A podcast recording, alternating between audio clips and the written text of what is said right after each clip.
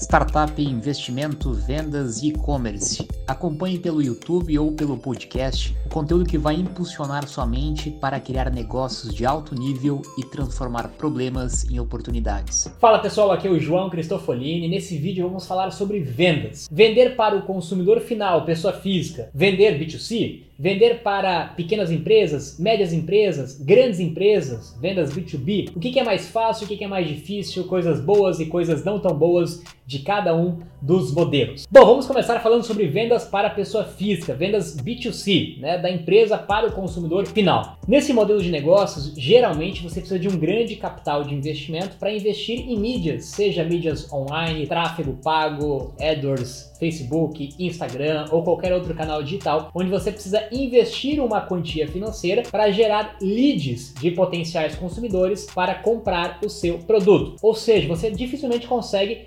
prospectar individualmente quando é um consumidor final e você precisa atrair esse consumidor até o seu negócio, seja por marketing de conteúdo, produção de conteúdo de uma forma orgânica ou seja de uma forma ativa via tráfego, divulgação, mídia paga para atrair leads e converter esses leads em consumidores finais. Então, para esse tipo de negócio, você precisa ter um trabalho de marketing muito forte, um trabalho de growth muito forte, um trabalho de mídia muito forte para gerar leads e converter esses leads em vendas. E como eu comentei, muitas startups que são B2C têm um grande desafio que é captar investimento. Para que eu crie uma solução, um aplicativo, uma plataforma que tenha muito volume de pessoas físicas, eu preciso de muito recurso financeiro para investir para atrair essas pessoas físicas. Já para um negócio B2B, seja ele pequena empresa, grande empresa, né, ou médias empresas, eu consigo muitas vezes ter um trabalho de prospecção mais ativa. Quando eu vou vender para pequenas empresas e é um ticket bastante relativamente baixo,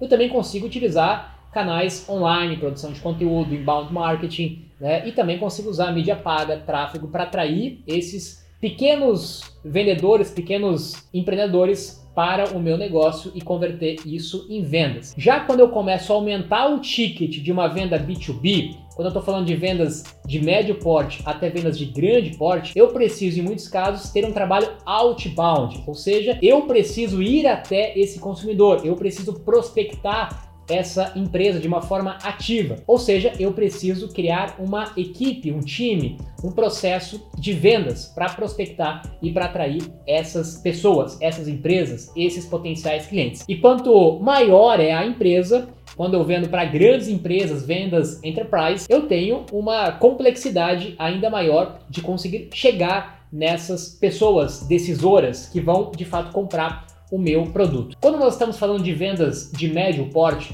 eu consigo implantar a metodologia bastante conhecida de receita previsível, que é muito utilizada para vendas de SaaS, né, softwares, vendas recorrentes, onde eu implanto um time de pré-vendas, que é quem vai gerar leads, vai fazer prospecções, seja via telefone, via e-mail, via LinkedIn ou via qualquer outro canal digital, prospectar esses leads, qualificar esses leads, ou seja, entender se ele tem o perfil ideal de consumidor que você quer atrair ou não e aí eu passo esse lead para o, o vendedor que vai de fato fazer a apresentação até o close, até o fechamento dessa venda. Essa divisão entre pré-venda e venda foi muito utilizada nas empresas de softwares é, e hoje um conceito bastante difundido em praticamente todas as startups que têm essa metodologia de, metodologia de vendas, onde eu consigo dividir o esforço e a atenção de um time que faz unicamente a prospecção e eu consigo gerar bastante lead, bastante volume de lead para alguém ou a mesma pessoa fazer a qualificação e uma outra pessoa mais especialista para fazer a apresentação e para fazer a venda, o fechamento desse esse negócio. Quando nós falamos de vendas enterprise, eu quero vender para grandes empresas. Aí eu estou falando de 10, 15, 20, 50 grandes empresas que eu preciso conseguir mapear quais são uh, os perfis de clientes ideais, quais são as empresas do sonho que eu quero ter. E com a Pega aqui, isso foi e continua sendo né, muito comum e um grande desafio. É, se eu quero vender para grandes e-commerce, eu preciso primeiro listar quais são essas empresas que eu quero vender, né, quem são os top de cada categoria, de cada segmento, de cada setor, saber exatamente quem eu quero vender, quem eu quero prospectar, conseguir mapear quem é o perfil de pessoa dentro dessa empresa que eu quero prospectar. É, no nosso caso, é o, é o diretor da logística, diretor de e-commerce, diretor omnichannel.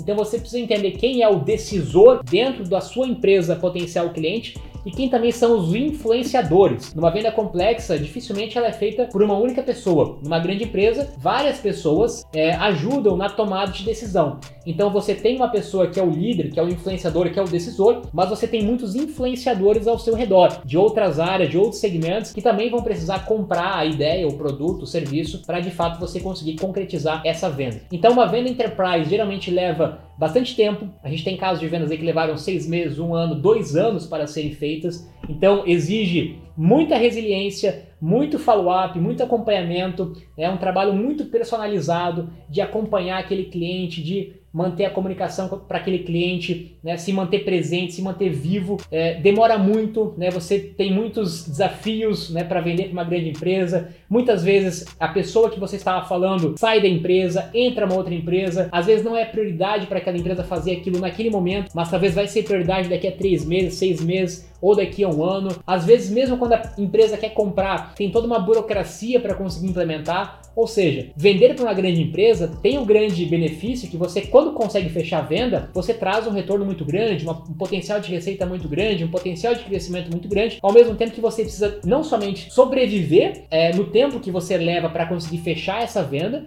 e ter de novo muita persistência, né, muita dedicação para manter esse contato, acompanhar esse contato até que essa venda seja efetivada. Então, não tem o melhor ou pior modelo, cada um tem os prós e contras. Vender para empresas grandes é muito bom porque quando você vende você gera muito volume, ao mesmo tempo que requer muito tempo e muito esforço, e é importante você calcular isso. Tem muita gente que não coloca isso no papel. Ah, vou vender para uma, uma, grande empresa, e a gente pensava isso na Pega aqui no início. Vou vender para um grande e-commerce, para um grande varejista e pronto, né? Todos os meus problemas estão resolvidos. Mas se essa venda levar um ano, dois anos, eu tenho caixa suficiente para manter a empresa durante todo esse tempo, quanto que eu vou ter que gastar de reuniões, de viagens, né, de todo esse acompanhamento durante esse tempo. Isso também tem um custo, e esse custo você tem que conseguir computar para entender qual que é o custo para trazer um grande cliente. Ao passo de que quando eu vou vender para empresas menores, talvez né, o custo de aquisição ele é muito menor, o tempo de venda é muito menor, mas eu vou precisar de uma, um volume de clientes muito maior. Esse volume de clientes maior exige não só um investimento grande, também exige uma atenção muito grande para o suporte, para o onboard, para o atendimento desses clientes. Então também tem os seus prós e tem os seus contras. E de novo, a mesma coisa para o cliente final, B2C. Muitas vezes você precisa de um volume muito grande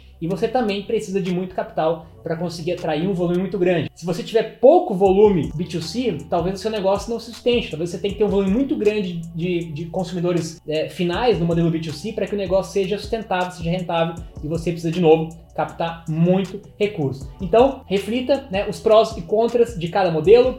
É, muitas vezes é, é difícil você atuar em mais de um modelo ao mesmo tempo que você tem que ter foco, você tem uma limitação de tempo, recurso e você não consegue atirar para todos os lados. Então é importante você tentar validar um modelo, depois valida outro modelo, depois valida outro modelo, até encontrar o modelo que mais faz sentido para o seu modelo de negócio. De qualquer forma, lembre-se, não vai ser rápido, não vai ser fácil, vai custar dinheiro e vai custar tempo, assim como qualquer tipo de negócio. Beleza? Espero ter ajudado. Se gostou, curte esse vídeo, compartilha e também se inscreva na nossa newsletter que está na descrição desse vídeo para você receber os conteúdos sempre em primeira mão.